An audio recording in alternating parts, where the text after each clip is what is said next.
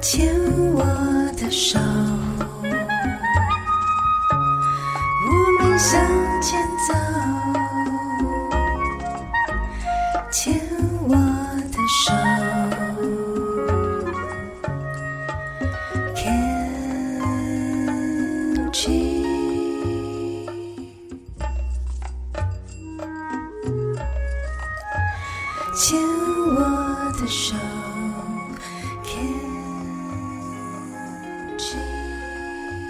好，欢迎收听牵手之声 Can c h e s 网络广播电台。您现在收听的节目是米娜哈哈记事本，我是主持人米娜。我们现在进行到了今天的最后一个单元——米娜好朋友。在米娜好朋友里，继续由米娜来跟大家一起聊聊天。这样，在米娜好朋友里面，我们通常会聊的就是。不一定是那么疾病相关的，有可能是一些比较轻松的话题。这样，今天就是米娜也要跟大家分享一些，就是跟育儿相关的有一些资讯，我觉得还不错，要分享给听众朋友们。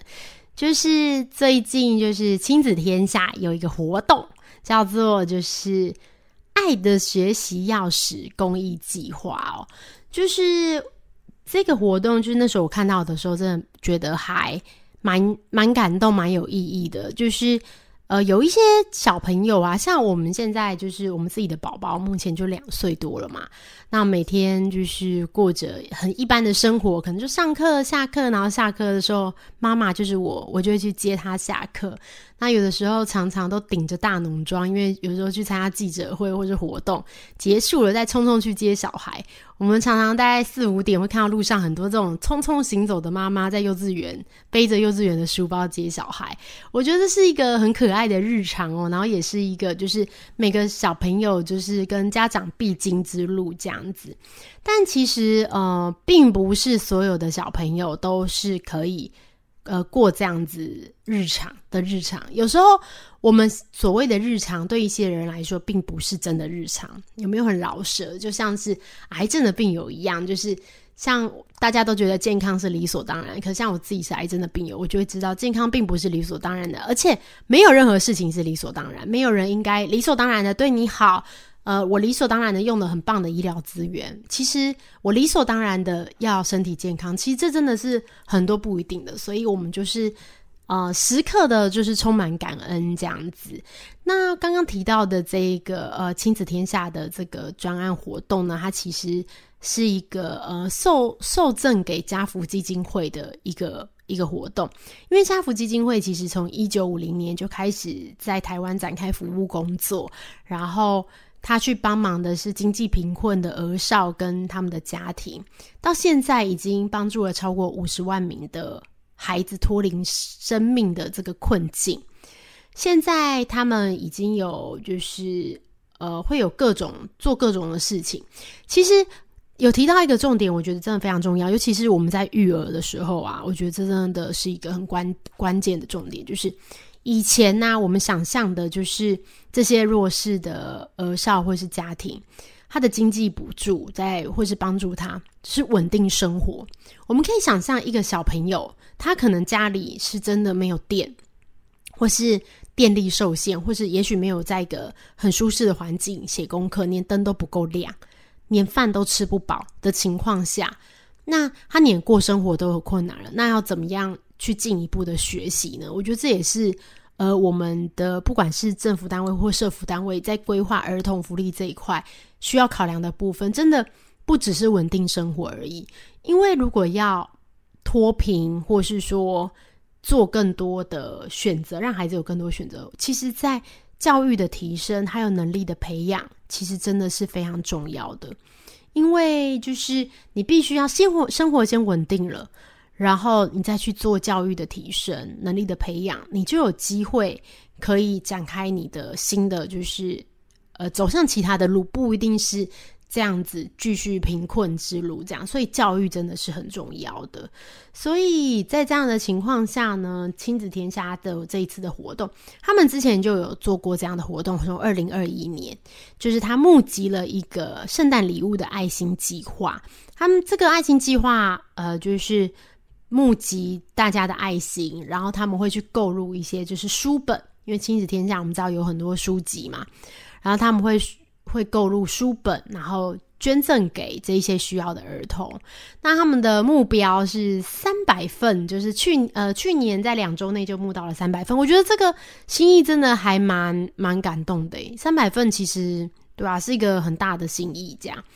然后我觉得更感动的是，你看到他响应的，就是因为他就是等于说，呃，你可以透过这些响应的服务，你买了这些套书捐给这些小朋友嘛。我们其实又看到，就是，嗯，他很多都是很基本的，比如说认识数字、认识字母、如何写注音符号，然后如何认识你的情绪，这样，然后如何认识动物啊，这些基本的。你就会想说，这些东西我们想象是生活里爸妈或长辈会教给小朋友，但是确实是有蛮多的，就是。呃，小朋友他没有到足够的资源，所以他并没有手上没有这一些这些书。那我们常常也想尽一份自己的力量来帮助这些小朋友。如果你也很想帮助这些小孩，但是你不知道怎么样下手的话，从何着手？我觉得参加就是亲子天下这个计划会是还不错，因为金额也没有很高，然后你可以买书，然后再。赠送给就是基金会给这个小朋友这样，这个活动是到十月十五号，所以它是一个其实是一个蛮限量的活动。所以如果就是对这个专案活动啊有兴趣的朋友们，就可以响应这样。然后也讲到响应活动，就是因为是乳癌防治月，刚刚在前面的几个单元都有提到，因为是乳癌防治月，所以台湾年轻病友协会跟曼陀有一个合作，就是。在台湾年轻病友协会的官网这个 FB 里面啊，可以看到就是一个就是贴文，然后那个贴文是是在讲那个就是呃曼陀是一个呃义乳的单厂商品牌这样子。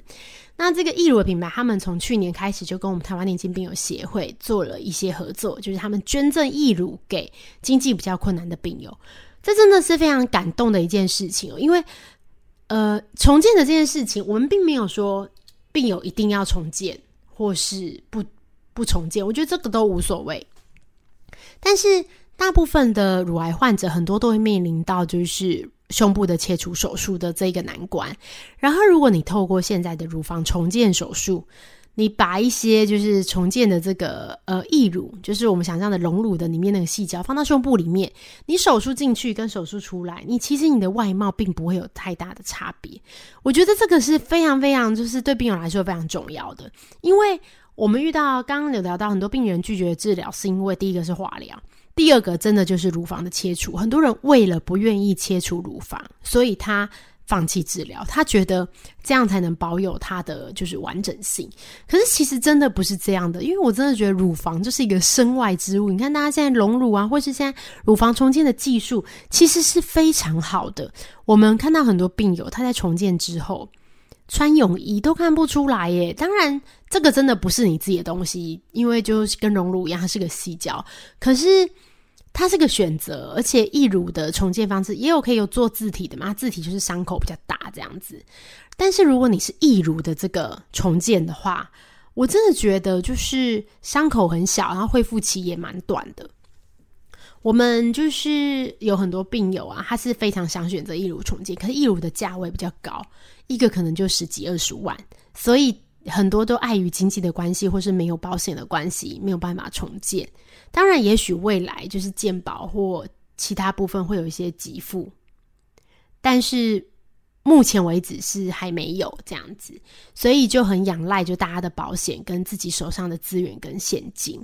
那在这样的情况下呢，非常感谢就是曼陀这个义乳的品牌，他愿意捐赠就是义乳给台湾年轻病友协会的病友们。我们病友呢，只要透过台湾年轻病友协会的申请。然后就可以获得就是免费重建义乳的机会。这个专案在去年真的已经帮助了很多的病友，今年继续在进行中。十月份开始，也就是现在。所以如果您是就是在呃你的义乳的这个重建，呃如果你的保险有给付，就不用申请了，因为你的保险给付的这个申请更快嘛。那如果你是没有保险，也没有这些就是呃比较缺乏资源的病友，欢迎你来申请。在台湾年轻病友协会的网站上面可以看到许多相关的资讯，然后也可以看到，就是去年有参加这个专案的病友、接受补助的病友女孩们，他们拍的影片，就是还蛮感动的。你可以看到大家来说，就是觉得自己更完整了。当然，我们就如同我刚刚说的，其实。我从来没有觉得一定要重建或者一定不要重建。我们很多病友他也选择不要重建，他觉得不重建，然后他喜欢就是喜欢自己这样的身体，他觉得这样轻松自在。我觉得也很好啊，其实真的都没关系的，不管是你要不要重建都非常棒。就是至少我们要让病人知道他有这个选择。然后这里也分享一下，就是前两天我跟星光医院的郑翠芬医师在讨论，就是乳癌手术的部分。郑医师现在也在推动一种就是乳腺的重整手术。呃，我们知道乳腺是很致密的嘛，那他们在手术中会去，比如说你做了局切，那他们会去在手术中把你的乳腺做一些调整，这样子你甚至不用放外来物，就可以看起来比较形状比较圆满，而不是说好像缺一块这样。所以，不管你用哪种方式都好，希望大家都可以找到最适合自己的手术方式。我们今天的节目就到这边，然后祝福大家，就是就是对都开心，然后健健康康的也度过这个月。好，那我们就下次再见喽，拜拜。